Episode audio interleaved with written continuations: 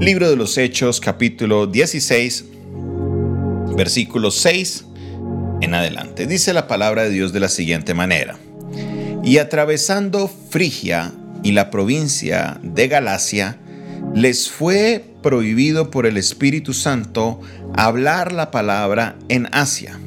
Y cuando llegaron a Misia, intentaron ir a Bitinia, pero el Espíritu Santo no se lo permitió.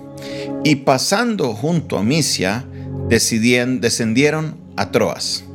Y se le mostró a Pablo una visión de noche. Un varón macedonio estaba en pie, rogándole diciéndole, pasa a Macedonia y ayúdanos. Cuando vio la visión enseguida, procuramos partir para ir a Macedonia, dando por cierto que Dios nos llamaba para que les anunciásemos el Evangelio. Amén. Esta porción del varón, conocida como la visión del varón macedonio, es una experiencia sobrenatural y podemos ver algo bien importante que podemos aplicarlo a la vida de los creyentes. De verdad que debemos prestarle mucha atención a lo que estamos viendo en esta porción. ¿Por qué razón? Porque de aquí usted puede tomar o entender, entender qué es lo que está pasando a lo mejor en su vida.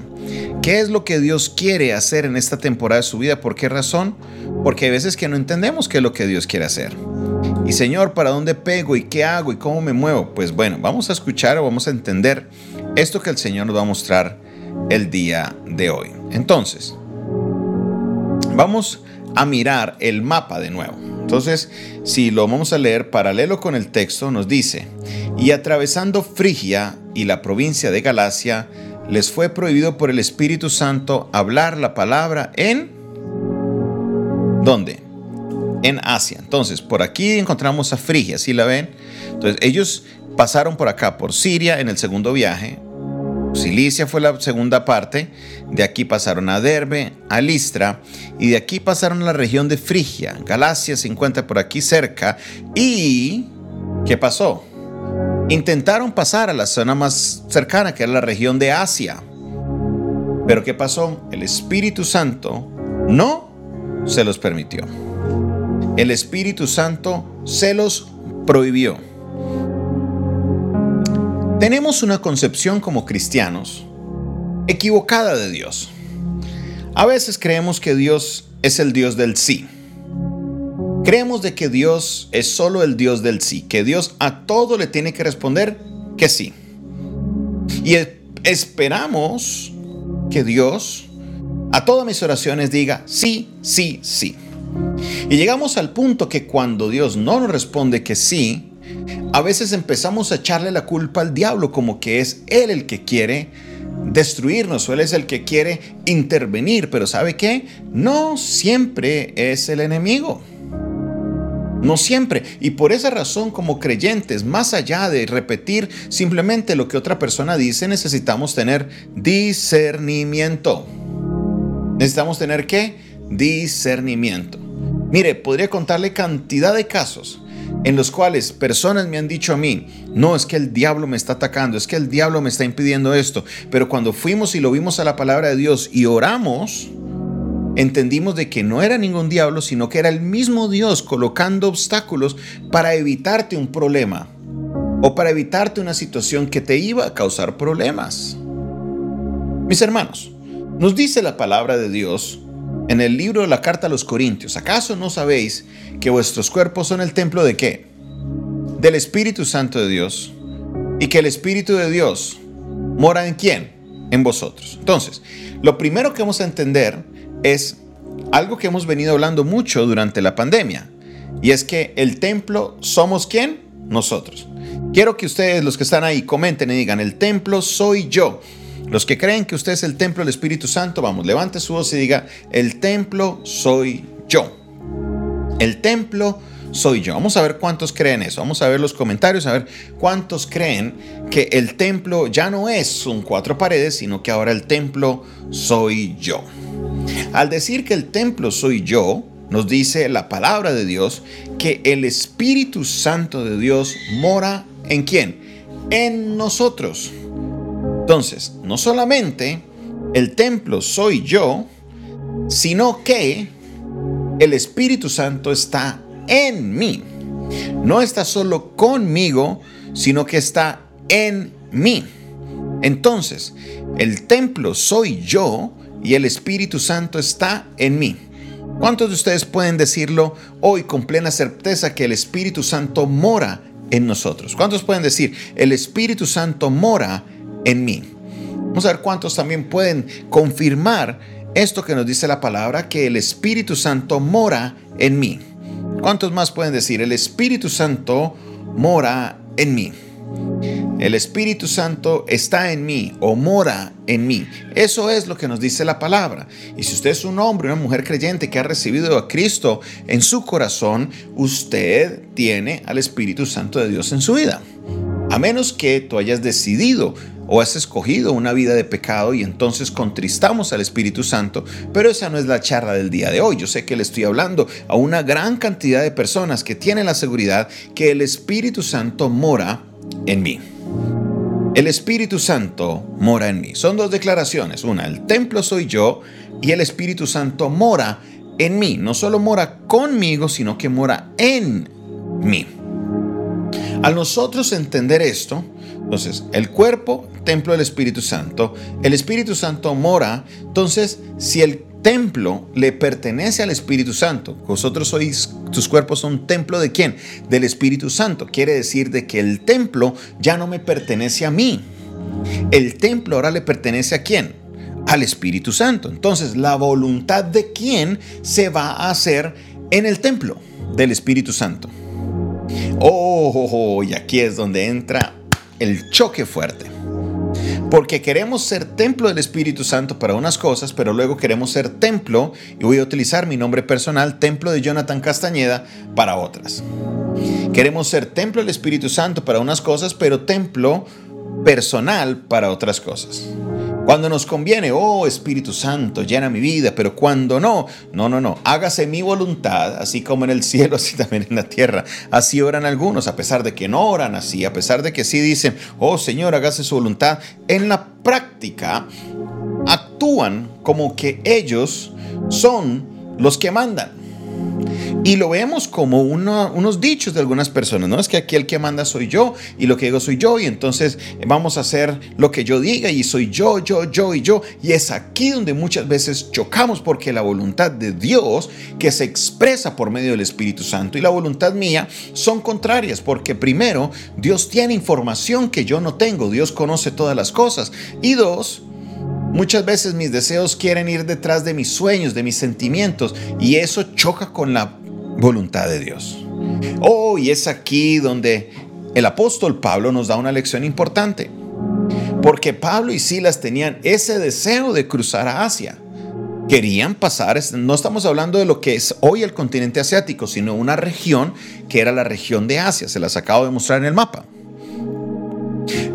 sino que, ¿y para qué iban a ir? Dígame, ¿qué de malo iban a hacer el apóstol Pablo y Silas? Aquí es donde necesitamos nosotros contextualizar muy bien lo que estaba pasando. ¿Cuál era el propósito del viaje de apóstol Pablo? Uno, predicar el Evangelio. Dos, discipular a nuevos creyentes. Tres, establecer iglesias. Que alguien de los que me esté viendo, por favor, me diga qué hay de malo en lo que estaba haciendo el apóstol Pablo. ¿Qué hay de malo? ¿Qué había de negativo en lo que estaba haciendo el apóstol Pablo? ¿Estaba haciendo algún pecado? ¿Estaba haciendo algo malo? ¿Estaba yendo a buscar gloria propia? ¿Estaba buscando a buscar mujeres o a buscar plata? Dígame, ¿qué estaba haciendo el apóstol Pablo? Nada. Estaba buscando la voluntad de Dios, predicando el Evangelio, llevando almas. Sin embargo, el Espíritu Santo lo detuvo. Sin embargo, el Espíritu Santo que pasó, lo detuvo. ¿Por qué lo detuvo? Es la gran pregunta que tenemos que hacernos. La verdad no nos queda muy claro. Puede que haya sido el tiempo, puede que haya sido alguna circunstancia, puede que hayan, alguien necesitaba más a donde los apóstoles fueron o el apóstol Pablo fue después. Eso pues en el texto no se nos dice así como que textualmente. Pero lo que se nos dice es que el Espíritu Santo se los prohibió. ¿Por qué? Porque el Espíritu Santo nos dice la Biblia, Él hablará lo que escuchara en el cielo. Entonces, el Padre Celestial en su voluntad no quería que Pablo y Silas cruzaran a Asia. Entonces el Espíritu Santo, siguiendo el lineamiento del cielo, le prohíbe a Pablo pasar. ¿Qué sucedió entonces? ¿O qué hubiera sucedido si usted fuera Pablo? ¿Qué sucedería si usted, amigo y hermano que me está viendo, está Pablo? Si usted quería Asia, definitivamente no hubiéramos hecho caso omiso al Espíritu Santo, hubiéramos dicho, el Señor reprenda al diablo, eso no viene de parte de Dios, porque Dios quiere que yo gane almas y que yo haga la obra de Dios y para allá voy, en el nombre de Jesús. ¿Y sabe qué? Nos estrellamos. Nos estrellamos porque tenemos que entender que debemos seguir la voluntad de Dios y la voluntad de Dios no solamente, como lo veíamos el día de ayer, tiene que ver con lo que es pecado o no. Hay tres pasos más, aparte de si es pecado o no, también está si me conviene, está si me edifica y está el testimonio para otros. Entonces, lo que el Espíritu Santo le prohíbe tiene que ver con algunas de estas áreas. Puede ser que el terreno no estaba abonado y no les iba a ir bien, o puede ser que no sabemos exactamente, pero el Espíritu Santo lo prohibió. La pregunta es, ¿qué debemos hacer nosotros cuando vienen situaciones como estas? Mi hermano y mi hermana, como cristianos hemos perdido la costumbre de tener esa comunión con Dios. Como cristianos muchos nos hemos acostumbrado a la rutina del semana a semana y esto lo estamos viendo.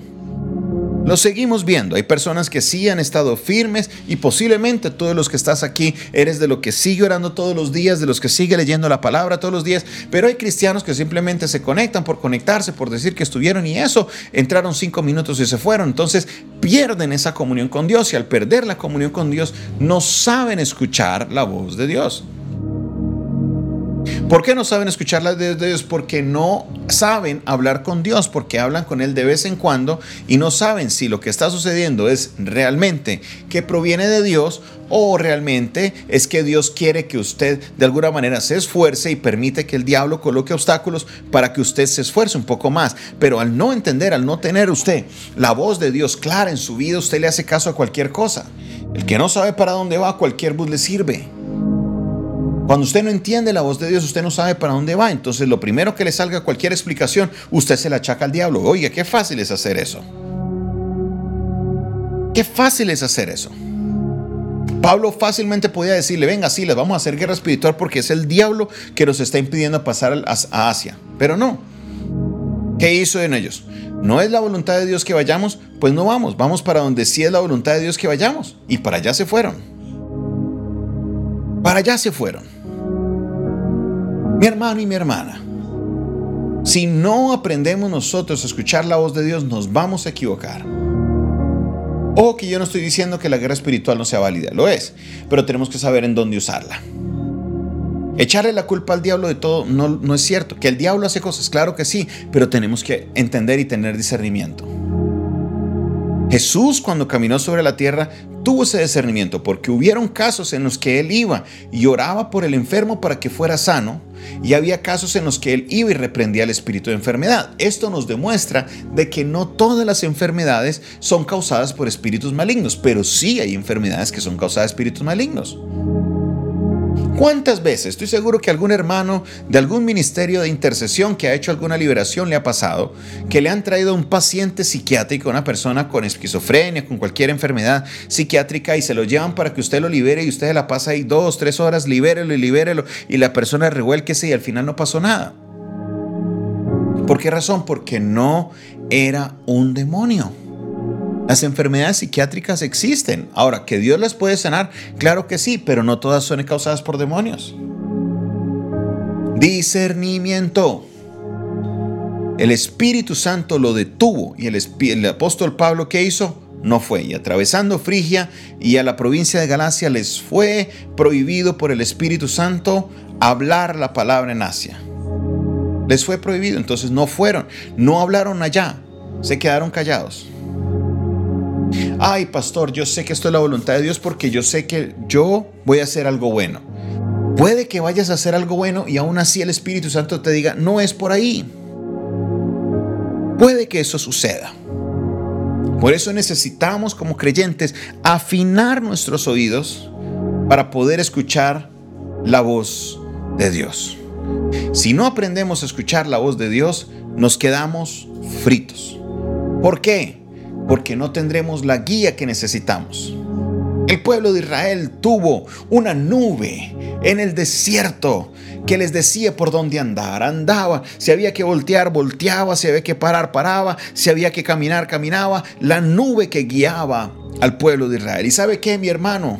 Esa nube está con nosotros el día de hoy, sino que ya no está de una manera externa, ahora está de una manera interna. El Espíritu Santo que guió al pueblo de Israel en el desierto está en nosotros. Una vez más diga, el Espíritu Santo mora en mí. No dependemos más de lo que nuestras emociones nos digan, de lo que nuestro pensamiento nos diga. No, dependemos es de lo que el Espíritu Santo nos dirija. Y así Así, mi hermano, te parezca bien, si al Espíritu Santo no le parece, hágale caso al Espíritu Santo, porque el Espíritu Santo está expresando la voluntad de Dios Padre.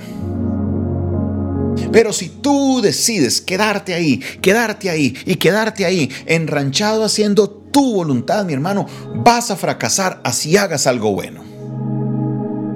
Ay, pastor, no diga eso. Claro que sí vas a fracasar. Eso le pasó al pueblo de Israel en el desierto. En Números capítulo 14 encontramos una escena y quiero que usted la lea conmigo. Vamos al libro de los números. Números capítulo 14. Números capítulo 14. En Números capítulo 14 encontramos algo bien interesante. Y es que desde el capítulo 13, Dios envía a Moisés para que mande unos espías a que reconozcan la tierra prometida. Ellos van, ahí estaba Josué y Caleb, ellos regresan diciendo, la tierra es muy buena, pero 10 de ellos dicen, allá hay un problema, allá hay gigantes, y esa gente nos va a aplastar como a langostas. Y la gente se puso atemorizada, ay Dios mío, Dios mío, qué horror, qué temor, ay Dios mío. Y esa gente se puso brava, se puso triste. Le dijo Moisés, tú nos trajiste a morir en el desierto. ¿Qué es esto? Iban a, nombrar a otro, líder. Y viene Dios y trae un juicio sobre ellos. Y es aquí donde Dios les dice, ustedes se van a quedar 40 años en el desierto. Entonces, ¿qué pasa? Mire lo que pasa en el versículo 39. Vamos a Números capítulo 14, verso 39. Números capítulo 14 verso 39. lo vamos a colocar en pantalla para que usted lo pueda leer. Números capítulo 14, capítulo 14, verso 39.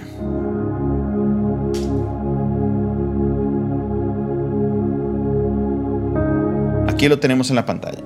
Mire lo que dice la palabra de Dios.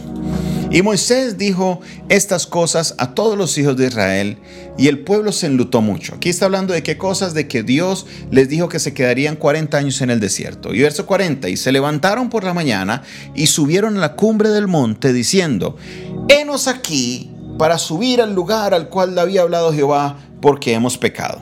Para que usted entienda lo que ellos están tratando de decir es, bueno, antes dudábamos de Dios, ahora sí le vamos a hacer caso, ahora sí vamos a la tierra prometida, porque Dios nos la va a entregar.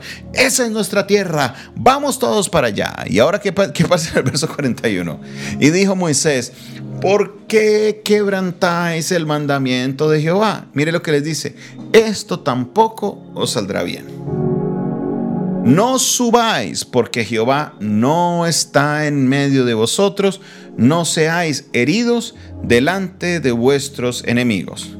Porque qué, mire lo que dice, porque la malecita y el cananeo están allí delante de vosotros, y caeréis a espada por cuanto os habéis negado a seguir a Jehová, por eso Jehová no estará con nosotros. preste atención a, a las pistas que tenemos. Pregunta, ¿cómo se llamaba la tierra prometida? La tierra prometida se llamaba Canaán. ¿Cómo se le llama? ¿Cuál es el gentilicio de la gente de Canaán? Los cananitas o el cananeo. Y resulta que el cananeo estaba por ahí cerca. Quiere decir que el pueblo de Israel estaba súper cerca a la tierra prometida. Y estando cerca a la tierra prometida, dijeron, ahora sí vamos. Pregunta, ¿Dios no los llevó por el desierto para llevarlos a la tierra prometida? Claro que sí. Ese era el lugar de destino. Entonces, ¿qué tenía de malo que ellos fueran el lugar de destino? Absolutamente nada. ¿A quién Dios iba a llevar a, esa, tierra? A los israelitas. ¿Quiénes querían ir? Los israelitas. Entonces, ¿cuál era el problema? Si el lugar era correcto, la gente era correcta, el tema era el tiempo. Y eso es lo que pasó con el apóstol Pablo. No era, no, el, problema no era la gente, porque el apóstol Pablo era quien iba a llevar el evangelio a Asia. No era el lugar, sino que era el tiempo. El Espíritu Santo lo detuvo. ¿Y qué pasó en números 14? A diferencia del apóstol Pablo, el apóstol Pablo sí le hizo caso a la nube, sí le hizo caso al Espíritu Santo. En números 14, mire lo que dice el texto. Verso 45. Y descendieron el amalecita y el cananeo que habitaban en aquel monte y los hirieron y los derrotaron persiguiéndolos hasta Orma. Se fueron y perdieron. Fueron derrotados. ¿Por qué? Porque desobedecieron a Dios. Quiero hacerte una pregunta.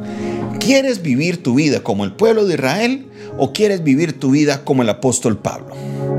¿Quieres vivir tu vida en derrota o quieres vivir tu vida en victoria?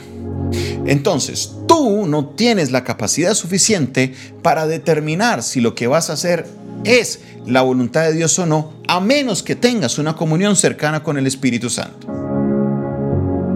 Porque solamente es Dios quien sabe si es o no el tiempo, si es las cosas correctas para hacerla. Entonces, como nosotros no sabemos, tenemos que confiar de lo que Dios nos diga.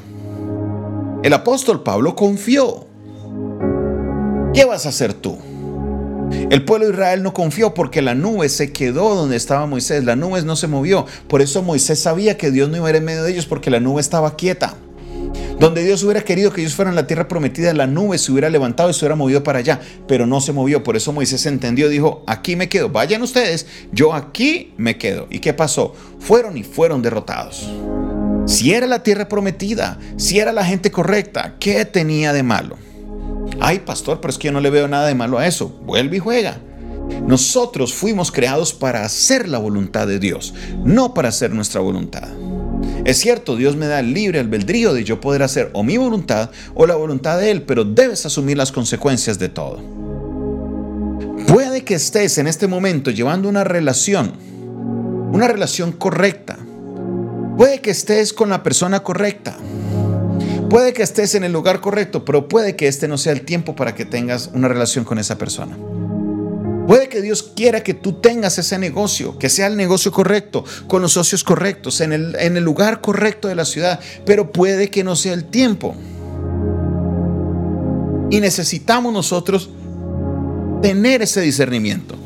Oiga, el año pasado yo entendí eso.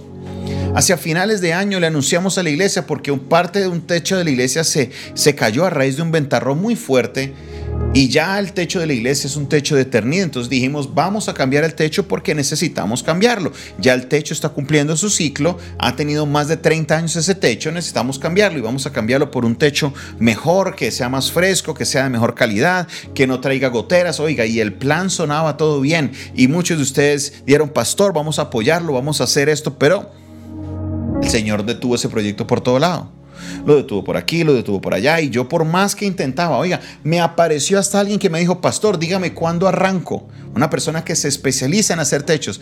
Cuando arranco y yo le hago ese trabajo, usted me lo paga como puede. Pero por alguna razón Dios me detuvo. Yo no entendía. Ahora imagínese, llega marzo, empieza la cuarentena. Era un proyecto que superaba los 200 millones de pesos. ¿Qué hubiera pasado con ese proyecto cuando el Espíritu Santo me había dicho que no, pero yo decidí hacerlo?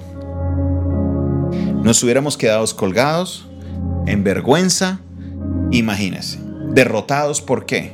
Porque estaba haciendo algo malo pues sí, si estoy haciendo algo malo porque no le estoy dando caso al Espíritu Santo. Pero viendo la obra desde afuera, ¿estábamos haciendo algo malo? No, estamos mejorando la casa de Dios, estamos haciendo arreglos a la casa de Dios. Es para la gloria de Dios, pero no era el tiempo. ¿A quién le quieres hacer caso? ¿El ejemplo de quién quieres seguir? ¿El ejemplo de Pablo o el ejemplo del pueblo de Israel? Mi hermano, mi hermana, necesitamos nosotros tener discernimiento escuchar la voz del Espíritu Santo y estar seguros y creer de que Dios va a glorificarse. Oh mi hermano y mi hermana, estoy seguro que Dios tiene un plan maravilloso para tu vida. No te, no te frustres. No te frustres diciendo, ay, y por no sé por qué todo me sale mal. Si lo quiero hacer las cosas buenas para Dios, es porque el Espíritu Santo tiene un plan diferente. Y quiero darle un detalle. Quiero que usted lea la naturaleza de Hechos hasta este capítulo 16.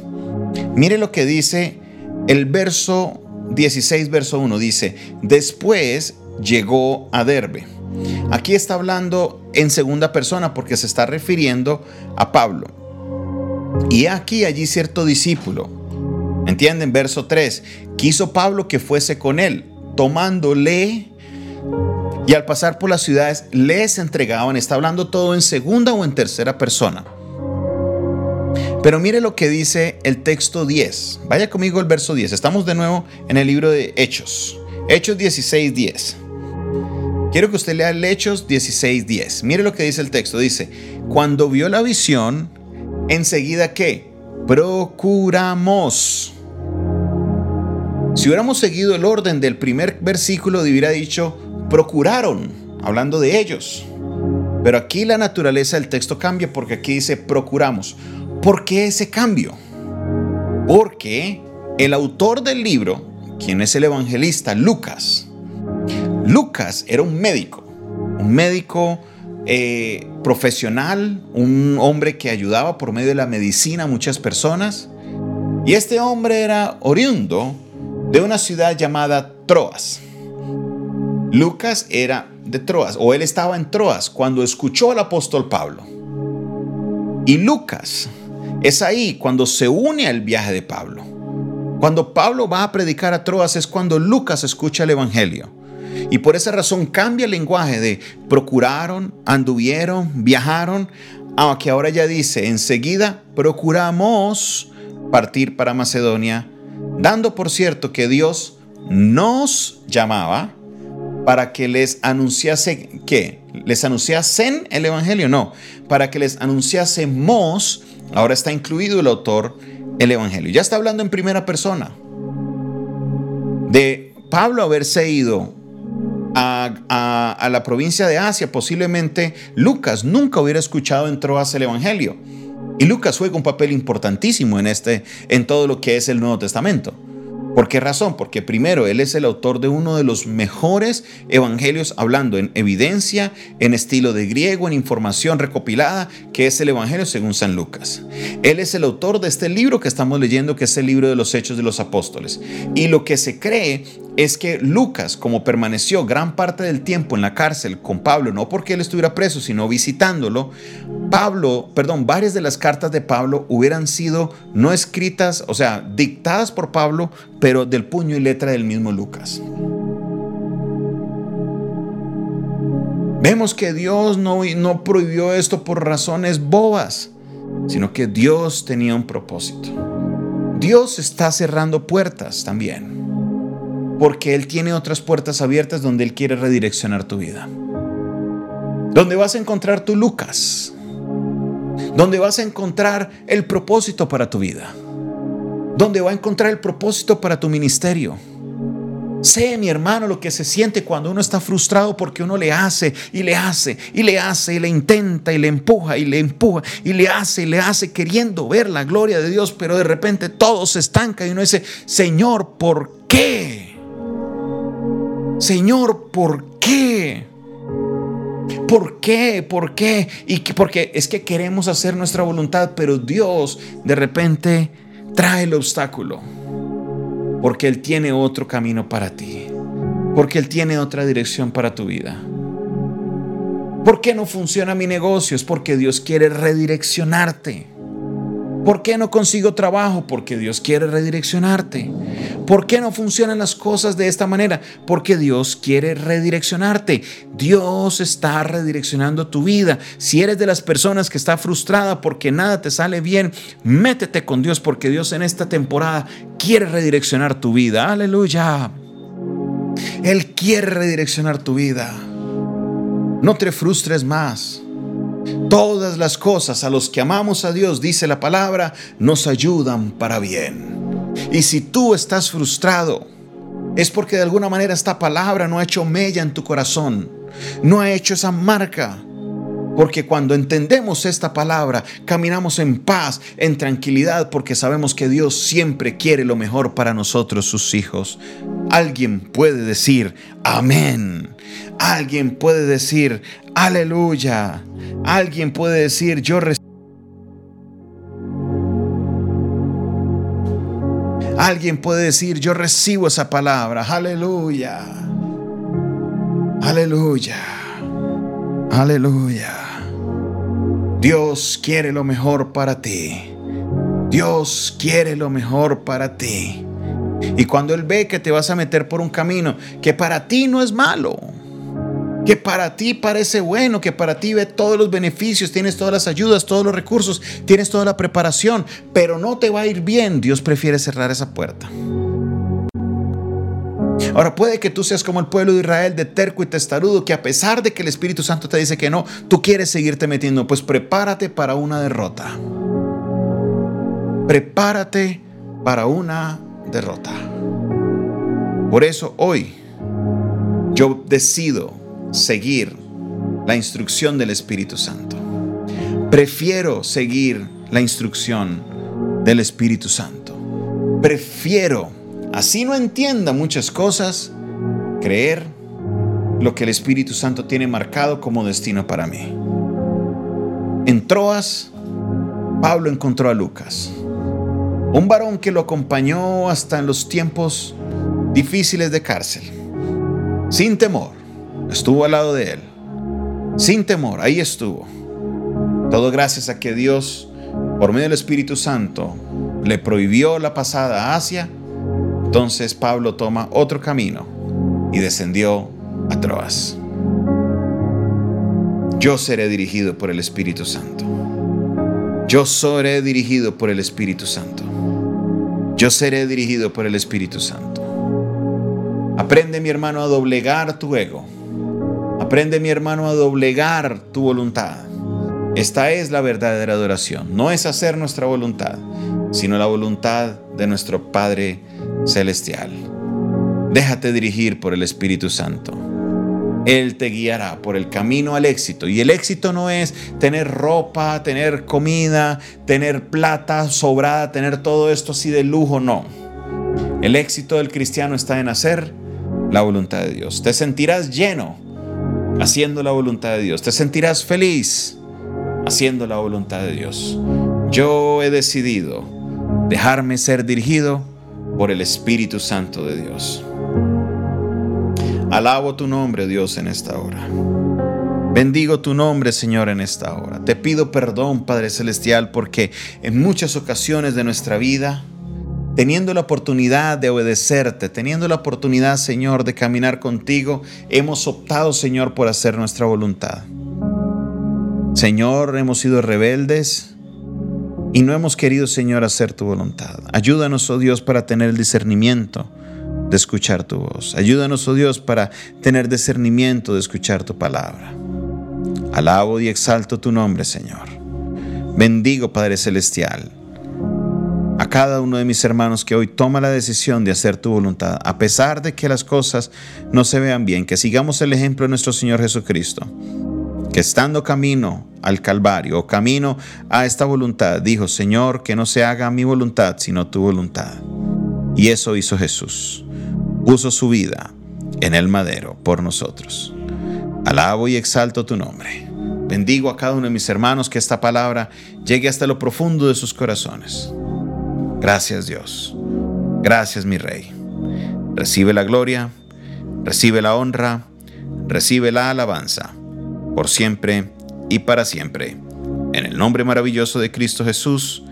Amén, amén y amén. Gracias, gracias Señor. Mis hermanos, qué alegría haber compartido este tiempo con ustedes. Esta fue una producción del Departamento de Comunicaciones del Centro de Fe y Esperanza, la Iglesia de los Altares. Un consejo oportuno en un momento de crisis. En un momento de crisis. Se despide de ustedes en esta hora su pastor y amigo, Jonathan Castañeda.